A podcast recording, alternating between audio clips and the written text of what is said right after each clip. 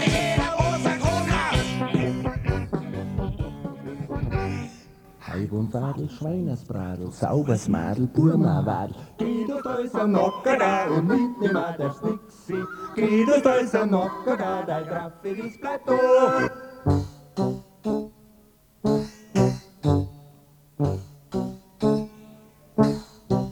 Ja, dann da, rascher Hans, ich sag da, dies ist ganz, ganz ein vertrater Hund, der da gar nix vergund. Heißer hat er sechser Sinn, ist noch nur übrig blieb, kauft er sich noch ein Haus, nicht aus. Sie sagt da, Hat sie Schuss, hat sie Schuss, hat sie Schuss, hat sie Schuss, hat sie Schuss, hat sie Schuss, hat Schuss, hat Schuss, hat Schuss. hat hat hat hat Vom 6. bis zum 8. September wird es in der Maienstraße ein großes Fest geben. Der Arbeitskreis Behinderte in der Christuskirche, kurz ABC, feiert seinen 25-jährigen Geburtstag.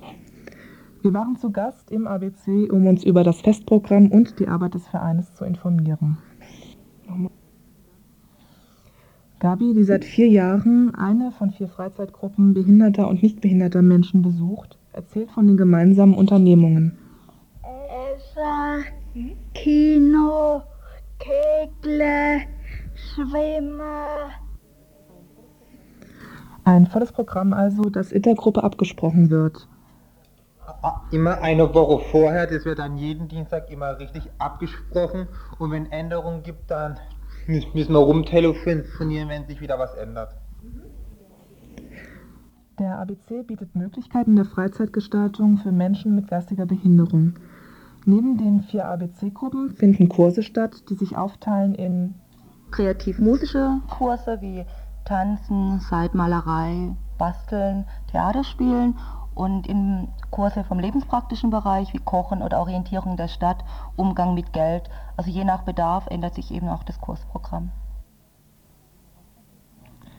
Was passiert zum Beispiel bei Orientierung in der Stadt genau?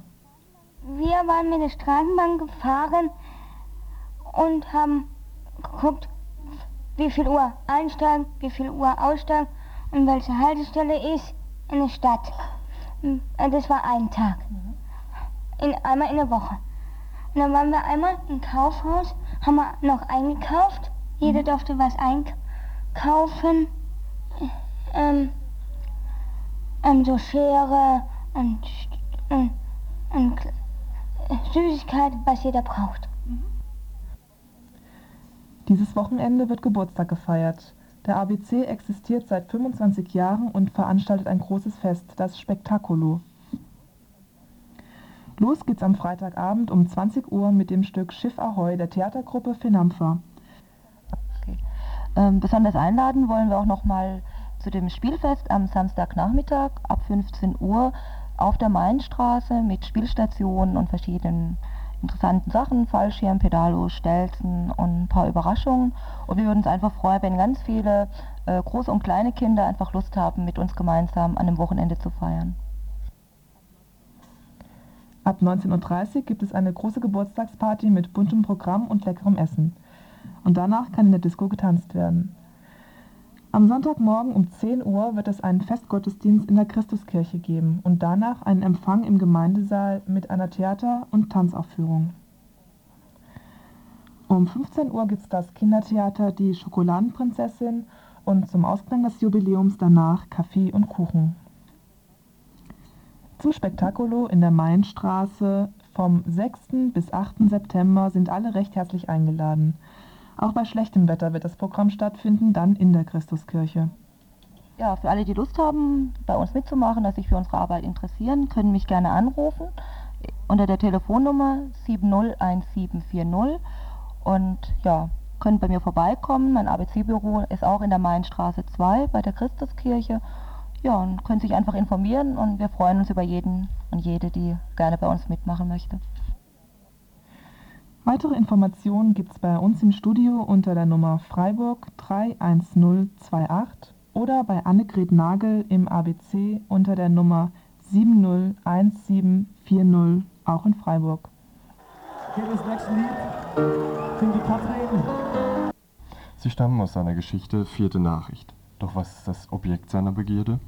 Was ist es, von dessen Anblick er sich kaum trennen kann? Kein Mensch, keine Frau, kein Mann, nein, es ist eine Zeitung. Mich lockten 17 Grad Celsius, oder sollte ich besser sagen, die 17 Grad Celsius? Ja, denn 17 Grad Celsius ist der Name einer Zeitschrift. Selber versteht sie sich als Zeitschrift für den Rest. Was war es, was mich anlockte? Zunächst das Titelblatt. Darauf zu sehen ist der Kopf eines Menschen, allerdings ist dieser Kopf verhüllt mit einer Maske. Wäre die Maske nicht in kräftigem Orange, wäre der erste Gedanke, hier handelt es sich um eine Nahaufnahme eines Mitgliedes des Ku Klux Klan, dieser Organisation, die in den USA durch Gewalt gegenüber Schwarzen versuchte, die Vormachtstellung der Weißen aufrechtzuerhalten. Bei ihren brutalen Gewaltaktionen trugen die Leute vom Ku Klux Klan immer Masken. So ging es mir denn wie Robert Walser. Ihren Titel las ich recht gut, er wirkte faszinierend. Tatsache ist, dass sie mich lockte, sie hatte etwas Prickelndes. Wiederum stieß sie mich eigentlich ab. Indem sie mich hinriss, wollte ich gar nichts von ihr wissen. Das war widerspruchsvoll. Trotzdem nahm ich sie in die Hand. Im hinteren Teil der Zeitschrift fand ich wieder Bilder von den maskierten Menschen. Überschrift Huelga de Dolores. In dem Artikel erfahre ich, dass die Maskierten nicht vom Ku Klux Klan sind, sondern StudentInnen aus Guatemala. Alljährlich in der Woche vor Ostern legen Guatemalas StudentInnen den Verkehr in der Hauptstadt lahm. Ihr Streik trägt den Namen Huelga de Dolores in Anlehnung an den Karfreitag. Auch die Verkleidung ist den am Karfreitag stattfindenden Osterprozessionen entnommen, jede Fakultät mit einer anderen Kapuzenfarbe. Zwischendrin tanzt ein Skelett, die Symbolgestalt des Studentenstreiks. Für die StudentInnen ist diese Demonstration auch heute noch beinahe die einzige Gelegenheit, ihre Meinung öffentlich zu verkünden. An die Passanten werden subversive Flugblätter verteilt und dem US-Imperialismus wird der Kampf angesagt. Das ist bereits fast der ganze Artikel über die Huelga de Dolores. Aber zusätzlich gibt es jede Menge weiterer Informationen, allerdings nicht in Form von Text, sondern in Form erstklassiger Schwarz-Weiß-Fotos. Diese Fotos machen auch den besonderen Reiz der Nummer 12 der 17 Grad Celsius aus.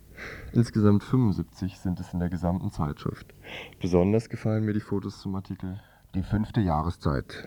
Die fünfte Jahreszeit ist ein Bericht über Deutsche Feierlichkeiten. Also das ist so, Frühling, Sommer, Herbst und Winter kommen regelmäßig und die Feste wie Karneval, Weihnachten und Ostern haben ihre festen Termine. Die fünfte Jahreszeit eben. Man weiß, dass sie kommt, feiert sie und dann zieht man auch wieder andere Schuhe an. Unter uns gesagt denke ich manchmal, daher kommt das alles, wie wir sind und unsere Kultur und so. Aber das geht jetzt zu weit. So sagt es ein Interviewter in dem Fotobericht über die Feste der Deutschen. Der Autor stellt dann fest, die Deutschen hätten Probleme mit ausgelassenen Feiern, die man auch nur im entferntesten mit dem Begriff Volk in Verbindung bringen könnte. Den Deutschen fehle die Leichtigkeit des Seins. 1968 hießen die Feste Party. Das Volksfest der Rebellen war die Demonstration. Nach den Sit-ins kamen die Stehpartys auf und, sollte ich heute sagen, was ist ein deutsches Volksfest, so fiele mir nur eine gewisse Reihe von Aufmärschen und Massenversammlungen ein. Wo sich das Schützenfest noch bierernst ans Klischee hält, sucht die Love Parade ihre Unbefangenheit im, Pla im Plagiat. Nur eine Frage bleibt, an welcher Stelle des Tisches wird die Identität angetrunken von der Sitzbank rutschen? Diese Frage verfolgt der Autor und Fotograf eben mit Bildern von Volksfesten. Bilder vom Karneval, von einer Prozession, von einem Männerstrip, von vor dem Standesamt, von der Love Parade, von der Jagd, Fotos von am Biertisch. Bilder, die die ungewohnte Perspektive suchen, die einfach draufhalten, die ungewohnte Details in den Vordergrund stellen, Bilder, die mich beeindrucken. Doch als was für eine Zeitschrift versteht sich die 17 Grad Celsius? Wo bin ich, fragt sich der Kopf einen Augenblick nach dem Niedersausen der Guillotine. Seit sich die Redaktion der 17 Grad Celsius nach 1989 aus den unterschiedlichsten Lebenswelten zusammenfand, mit der vagen Idee im Kopf, eigene Erfahrungen kritisch zu betrachten und der Euphorie der Vereinigung entgegenzuwirken, hat sich vieles, wie damals angekündigt, verändert. Die Prozesshaftigkeit unseres Projektes 17 Grad Celsius hat uns dahin gebracht, wo wir uns heute befinden. Wir beschränken uns dennoch nicht nur auf das Aufwerfen von Fragen, sondern wollen Antworten, sehr wohl in dem Bewusstsein der eventuellen Vorläufigkeit, geben. In diesem Sinne verstehen wir Fragen und Antworten als bewegt, in Beziehung stehend. Wir sehen keinen Nullpunkt, kein Loch, keine erste Ursache, auf die wir uns beziehen, sondern sind selbst Teil dieser Bewegung. Die Zeitschrift kommt aus dem politkulturellen Mikrokosmos in Hamburg. In dem Artikel Revolution wird genau dieser politische hamburgische Mikrokosmos beschrieben. Beschrieben wird damit zugleich ein genereller Verfall einer, wie auch immer und was auch immer das sein mag, linken Szene. Die Redaktion stellt dabei ihren eigenen Standpunkt dar. Sie versuche eine antinationale Theorie und Praxis zu entwickeln. Die Aufgabe in der heutigen Zeit, eine linke Zeitschrift herzustellen, ist in den letzten Jahren ungleich schwerer geworden, da die alten Gegensätze, die es zulassen, Kontrastbilder zu malen, immer mehr verschwinden und neuen Platz machen. Unser Ziel des Angriffs wird in Zukunft die Normalität sein. Anstatt linke Geschichte zu verwerfen, werden wir diese aufarbeiten und vor dem heutigen Erfahrungshorizont neu lesen. Fraglos bedeutete sie viel. Dies und jenes stand darin, ich brauchte es bloß in, mir, in mich aufzunehmen. Was geschah jedoch, wenn ich das tat? Das eben war fraglich. Schon wollte ich auf sie hineilen und mich mit ihr abgeben, aber im letzten Augenblick besann ich mich und entzog mich ihr. Doch nein, es war so. Wie? Wie es war, verrate ich euch nicht. Das könnt ihr nachlesen in der Geschichte Vierte Nachricht von Robert Walser. Sie ist abgedruckt in dem Buch Wenn Schwache sich für stark halten, erschienen im Surkamp Taschenbuchverlag. Die Texte und Fotos aus der Nummer 12 der 17 Grad Celsius bekommt ihr über ausgewählte Buchhandlungen hier in Freiburg. Die neue Nummer der 17 Grad Celsius gibt's ab Mitte September.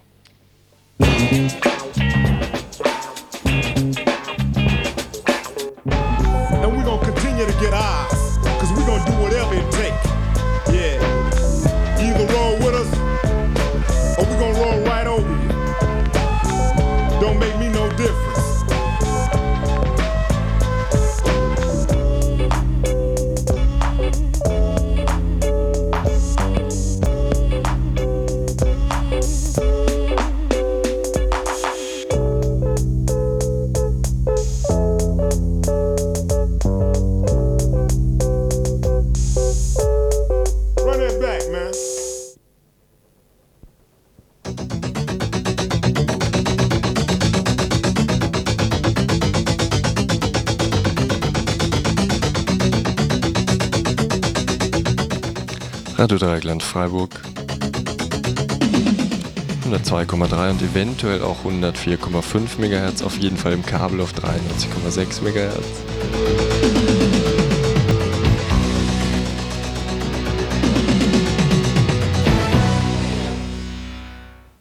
Mit den Nachrichten. Entwicklung im Irak. Am vergangenen Wochenende haben irakische Truppen verschiedene kurdische Städte angegriffen, darunter auch Arbil, die Hauptstadt der autonomen kurdischen Region im Nordirak. An der Offensive beteiligten sich auch Truppen der Demokratischen Partei Kurdistans (KDP), die von Massoud Barzani geführt wird. Die Truppen der Patriotischen Union Kurdistans (PUK), die von Jalal Talabani geführt wird, mussten sich aus Arbil zurückziehen. Die PUK wird vom Iran unterstützt. Tariq Aziz, der Vizepremier des Irak, begründete die Offensive des irakischen Staates und der KDP damit, dass der Iran mit Hilfe der kurdischen PUK Teile des Nordirak beherrschen wolle. Bei den jüngsten Kämpfen am vergangenen Wochenende wurden vermutlich Hunderte von Menschen getötet, Tausende oder gar Zehntausende sind auf der Flucht. Zahlreiche Häuser, Fahrzeuge, Tiere und Wertsachen der Zivilbevölkerung wurden vernichtet. Der Irak war nach der Niederlage der irakischen Streitkräfte im Golfkrieg von 1991 faktisch in drei Zonen aufgeteilt worden, nämlich den Norden nördlich des 36. Breitengrades, den Süden südlich des 32. Breitengrades und die Mitte zwischen dem 32. und dem 36. Breitengrad. Dadurch wurden zwei Ziele verfolgt. Erstens wurde die Macht der Zentralregierung unter dem Diktator Saddam Hussein geschwächt, zugleich jedoch die soziale, politische und ökonomische Konfliktlinie zwischen der gesamtirakischen Opposition einerseits und dem Regime Husseins andererseits zerbrochen und auf ethnische und religiöse Konstruktionen bezogen. Die Bevölkerung im Norden des Irak spricht vorwiegend die kurdische Sprache, in der Mitte des Irak gehören viele Menschen dem sunnitischen, im Süden dem schiitischen Islam an. Im Süden des Irak wurde dem irakischen Diktator Saddam Hussein gestattet, die Volksaufstände unter den Augen der US-Spionagesatelliten brutal zu unterdrücken. Der Norden des Irak gelangte zum Teil unter Verwaltung der Vereinten Nationen, zum Teil unter Verwaltung irakisch-kurdischer politischer Kräfte. Außerdem entstanden im Norden Rückzugszonen für türkisch-kurdische und iranisch-kurdische Truppen. Der Norden wird seither durch türkische, irakische und iranische Offensiven sowie durch Diktatur und Machtkämpfe rivalisierender kurdischer Parteien verwüstet. Die Errichtung eines demokratischen kurdischen Staates im Nordirak wurde von NATO, Türkei, Iran und Irak bislang gewaltsam verhindert, scheiterte aber auch an den internen Machtkämpfen zwischen kurdischen Politikern. Die Bevölkerung in diesem Gebiet, das den Nordirak nördlich des 36. Breitengrades umfasst, wurde so zum Spielball der Machtpolitik von NATO, Türkei, Iran, Irak und verschiedener kurdischer Parteien. Die Menschen sind von Hilfslieferungen der Vereinten Nationen abhängig. Viele von ihnen leben in Flüchtlingslagern oder städtischen Slums. Der Aufbau einer unabhängigen Ökonomie, die von der kurdischen Bevölkerung selbst kontrolliert würde, wurde von den internationalen und lokalen Mächten verhindert. Die Reaktion der USA, NATO und Vereinten Nationen auf den jüngsten irakischen Vorstoß im Nordirak wird also im Wesentlichen von rein machtpolitischen Überlegungen abhängen nach neuesten Informationen sind bereits US-Bomber mit Marschflugkörpern von Stützpunkten im Pazifik in Richtung Irak gestartet.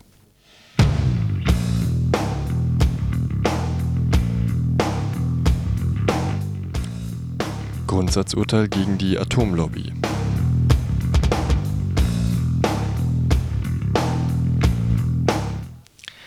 Am 21. August dieses Jahres fällte das Bundesverwaltungsgericht in Berlin ein Grundsatzurteil. Werden im Nachhinein bei Atomkraftwerken entscheidende Veränderungen vorgenommen, müssen diese neu genehmigt werden. Bisher galt: Hatte das AKW erst einmal eine Betriebsgenehmigung, wurde auch Nachtragsgenehmigungen ohne größere Prüfung sozusagen automatisch zugestimmt.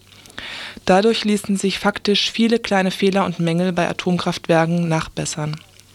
Nach dem Grundsatzurteil geht dies nicht mehr.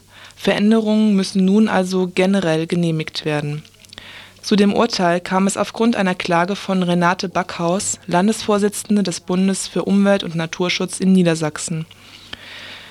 1991 wurde im Atomkraftwerk Grümmel eine neue Generation von Brennelementen eingesetzt. Diese gelten für die Atomlobby als wirtschaftlicher. Atomkraftgegnerinnen weisen darauf hin, dass sie wesentlich gefährlicher sind. Frau Backhaus klagte nun gegen den Einsatz der neuen Brennelemente in ihren Augen stellt er eine entscheidende Veränderung des Kernkraftwerksbetriebes dar. Dafür müsse das AKW wieder eine neue öffentliche Genehmigung erzielen. Eine Nachtragsgenehmigung reiche nicht aus. Ihre Klage wurde zunächst vor dem Oberverwaltungsgericht in Schleswig abgewiesen. Gleichzeitig wurde vom Gericht die Revision der Klage verboten. Frau Backhaus blieb jedoch hartnäckig vor dem Berliner Bundesverwaltungsgericht erstritt sie die Genehmigung der Revision. Jetzt erhielt sie Recht. Generell gilt nun: Wurde für ein AKW eine Dauerbetriebsgenehmigung erteilt, wird trotzdem Änderungen nicht automatisch zugestimmt. Es bedarf der erneuten Genehmigung. In Zukunft muss bei wesentlichen Änderungen die ganze Anlage neu auf Sicherheit geprüft werden. Dieses Grundsatzurteil gilt für alle Atomanlagen der konkrete Prozess für das AKW in Krümmel wurde noch einmal an das Oberverwaltungsgericht in Schleswig zurückverwiesen. Das bedeutet, in Krümmel muss überprüft werden, ob die gehäuft aufgetretenen Leukämiefälle um das AKW etwas mit dem Atomkraftwerk zu tun haben. Mehr im Interview mit Renate Backhaus nachher im Morgenradio.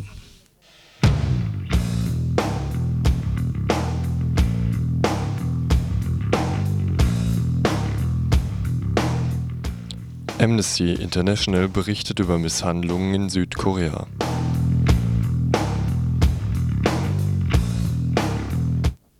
Bei der Niederschlagung der studentischen Protestaktionen in Südkorea haben die südkoreanischen Sicherheitstruppen nach Angaben von Amnesty International massive Menschenrechtsverletzungen begangen zwischen dem 12. und dem 21. August hatten Tausende von Studierenden für die wirtschaftliche Unterstützung des von Hungersnöten bedrohten Nordkorea und für die Wiedervereinigung Koreas demonstriert. Die südkoreanische Regierung hatte die Demonstrierenden daraufhin bezichtigt, gegen die nationale Sicherheit Südkoreas zu verstoßen und 20.000 Angehörige von Sicherheitstruppen aufgeboten, die die Demonstrierenden zunächst tagelang in einer Universität in Seoul blockierten und sie von der Versorgung mit Medikamenten und Lebensmitteln abschnitten. Angehörigen der Belagerten wurden am Betreten des Universitätsgeländes gehindert. Die Studierenden hatten angeboten, die Demonstration abzubrechen, falls ihnen freier Abzug gestattet würde. Am 21. August stürmten die Sicherheitstruppen jedoch das Universitätsgelände. Dabei wurden nach offiziellen Angaben ein Polizist getötet und Hunderte von Studierenden und Polizisten verletzt. Fast 6000 Studierende wurden verhaftet. Nach Angaben von Amnesty International wurden nach den Festnahmen zahlreiche unbewaffnete Studierende misshandelt. Festgenommene Studentinnen waren sexistischen Demütigungen der Sicherheitstruppen ausgesetzt. Amnesty International forderte die südkoreanische Regierung auf, die Sicherheit der Verhafteten zu gewährleisten und Personen, die gewaltlos protestiert hätten, freizulassen. In diesem Zusammenhang bietet AI auch um Unterstützung von Urgent Actions. Genauere Informationen können hier im Radio unter der Nummer 31028 angefordert werden oder im Freiburger Büro von Amnesty International in der Basler Straße 20. Mehr zu diesem Thema heute Abend um 18 Uhr im Info in Radio Dreieckland.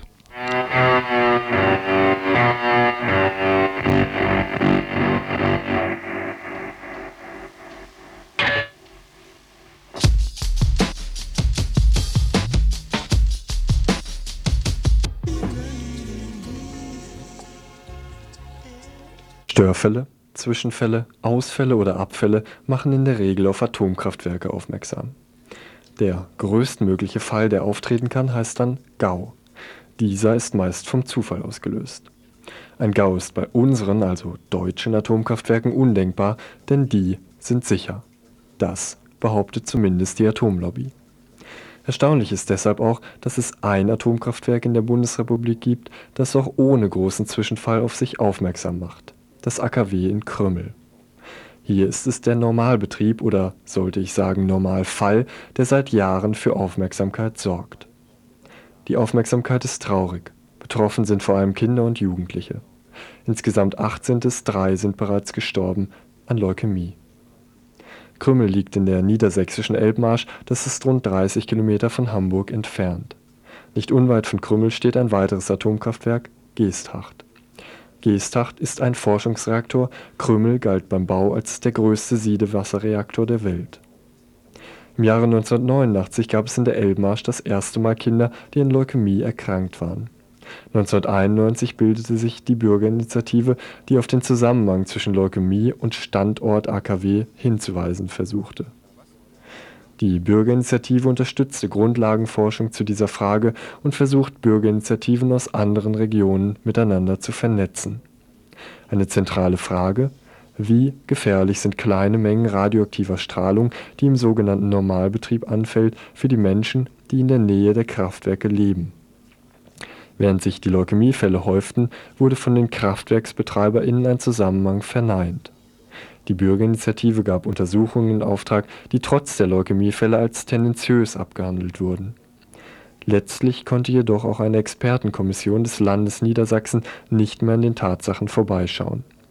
Sie bestätigte eine erhöhte Leukämierate, das Leukämierisiko galt um Krümmel als hundertfach erhöht im Vergleich zur Restbundesrepublik. Allerdings, die Ursache galt weiterhin als unklar, zumindest für die Atomlobby die AtomkraftgegnerInnen dagegen betonten, Krümmel tötet auch ohne Gau. Aktuell machte Krümmel nun aus einem anderen Anlass auf sich aufmerksam. Krümmel gab Anlass für ein Grundsatzurteil. Es wurde bereits am 21. August diesen Jahres vom Bundesverwaltungsgericht in Berlin gefällt. Dabei gilt neuerdings, werden im Nachhinein bei Atomkraftwerken entscheidende Veränderungen vorgenommen, müssen diese neu genehmigt werden Bisher galt, hatte das AKW erst einmal eine Betriebsgenehmigung, wurde auch Nachtragsgenehmigungen ohne größere Prüfung sozusagen automatisch zugestimmt. Dadurch ließen sich faktisch viele kleine Fehler und Mängel bei Atomkraftwerken nachbessern. Nach dem Grundsatzurteil geht dies nicht mehr. Veränderungen müssen nun also generell genehmigt werden. Zu dem Urteil kam es aufgrund einer Klage von Renate Backhaus, Landesvorsitzende des Bundes für Umwelt und Naturschutz in Niedersachsen mit Renate Backhaus telefonierte ich bereits gestern Abend. Frau Backhaus, was genau wurde in Krümmel jetzt verändert? Dort wurden 1991 neue Brennelemente eingesetzt. Man spricht von einer neuen Generation von Brennelementen. Sie sind radioaktiver, sie haben einen höheren Abbrand, sie sind, um es mal einfach zu sagen, gefährlicher. Der Betreiber, das AKW Krümmel, äh, spricht davon, dass sie wirtschaftlicher sind, weil sie stärker ausgenutzt werden können. Und Sie haben ja nun dagegen geklagt, dass da einfach Brennelemente einer völlig neuen Generation eingebaut wurden. Wie genau sah Ihre Klage denn aus? Das war 1991. Damals wurden diese neuen Brennelemente eingesetzt. Damals hat Krümmel eine äh, Nachtragsgenehmigung beantragt und ich habe damals gefordert, dass diese Nachtragsgenehmigung in einem öffentlichen Verfahren, wie das bei Atomanlagen ist, ähm, Erörterungstermin und ähnliches behandelt wird, weil schon 1991 die ersten Leukämiefälle aufgetreten sind. Und ich gehe davon aus, wenn mit den bisherigen Brennelementen, um das mal einfach zu sagen, die noch nicht so gefährlich sind wie die neuen, wenn schon dann Leukämien auftreten, dann muss man doch das erst prüfen und nicht gleich mit gefährlicheren Brennelementen weitermachen, ohne zu klären, ob diese Leukämien nun was mit Krümmel zu tun haben oder nicht. Und damals habe ich einen Antrag gestellt, dass eben dieses Verfahren durchgeführt wird. Das ist abgelehnt worden, dann habe ich geklagt. Dann habe ich 1994 vor dem OVG in Schleswig im Bausch und Bogen verloren. Damals hatte das OVG noch nicht einmal die Revision zugelassen. Die musste ich mir dann vor dem Bundesverwaltungsgericht erst erstreiten. Das ist 1995 gewesen. Man hat dann also die Revision zugelassen und jetzt war die Verhandlung in Berlin und jetzt ist dieses Grundsatzurteil gefällt. Und was ist genau bei diesem Grundsatzurteil jetzt herausgekommen? Das Grundsatzurteil besagt, dass man äh, in Zukunft nicht mehr, so wie das bisher war, bei Atomanlagen sich auf einer Dauerbetriebsgenehmigung, ich sage mal in Anführungsstrichen, ausruhen kann. Bisher hat man immer argumentiert, und das war auch in meinem Prozess so, wenn der Betreiber, in dem Fall Krümmel, eine Dauerbetriebsgenehmigung hat, dann hat auch der Betreiber einen Anspruch auf Änderungsgenehmigung, auf die Zustimmung zu diesen Änderungsgenehmigungen. Und jetzt ist gesagt worden, dass in Zukunft bei wesentlichen Änderungen, dies in diesem Fall waren die Brennelemente eine wesentliche Änderung, dass bei solchen wesentlichen Änderungen eben, dass die ganze Anlage neu überprüft werden muss auf ihre radiologischen Auswirkungen, auf ihre Sicherheit. Und man spricht in dem Fall jetzt von einem Gebot der Schadensvorsorge. Und das ist bisher nie ein Thema gewesen. Und das ist ein Grundsatzurteil für alle Atomanlagen. Und das Zweite ist dann eben, dass äh, Berlin beschlossen hat, dass mein Prozess nochmal zurückverwiesen ist an das OVG Schleswig. Und dort muss jetzt wirklich hm, verhandelt und untersucht werden, ob diese Leukämien etwas mit Krümmel zu tun haben. Und das war bisher nicht der Fall. Das ist 1994 in Schleswig nicht verhandelt worden und deswegen hatte das Bundesverwaltungsgericht auch von einem rechtsfehlerhaften Urteil gesprochen. Und das ist jetzt also praktisch auch die konkrete Auswirkung auf Krümmel oder gibt es noch weitere? Also die konkrete Auswirkung auf Krümmel ist jetzt äh, noch nicht so ganz klar, weil natürlich in diesem Fall jetzt diese Untersuchungen stattfinden müssen, der, ob der Zusammenhang zwischen Leukämien und Krümmel hergestellt werden kann. Aber konkrete Auswirkungen auf Krümmel und alle anderen Anlagen sind insofern jetzt äh, vorhanden, weil jede wesentliche Änderung, die in Zukunft kommen soll, und das ist dann egal, ob in Krümmel oder woanders, dass dabei die Anlage als solches immer überprüft werden muss. In der Vergangenheit gab es doch ganz oft Nachtragsgenehmigungen, wenn man Risse festgestellt hat und äh, wenn irgendwelche Änderungen innerhalb der Atomkraftwerke durchgeführt worden sind, dann wurde ja immer gesagt, wir haben eine Dauerbetriebsgenehmigung und deswegen müssen wir diese Änderung kriegen. Und das wird jetzt eben immer im Einzelfall zu überprüfen sein. Ich hoffe jedenfalls jetzt ganz stark, dass wir diese Zusammenhänge zwischen Leukämien und Krümmel ähm, feststellen können, weil es wirklich, wenn acht Kinder erkrankt sind, drei Jugendliche gestorben sind, es muss ja auch wirklich mal für die Eltern und für die Kinder vor Ort eine Klärung herbeigeführt werden. Die leben ja unter einer unerträglichen Belastung. Das war ja auch der Grund meiner Klage. Am Telefon war Renate Backhaus, Vorsitzende des Bundes für Umwelt und Naturschutz in Niedersachsen. Go back to those gold sounds and keep my yourself because it's not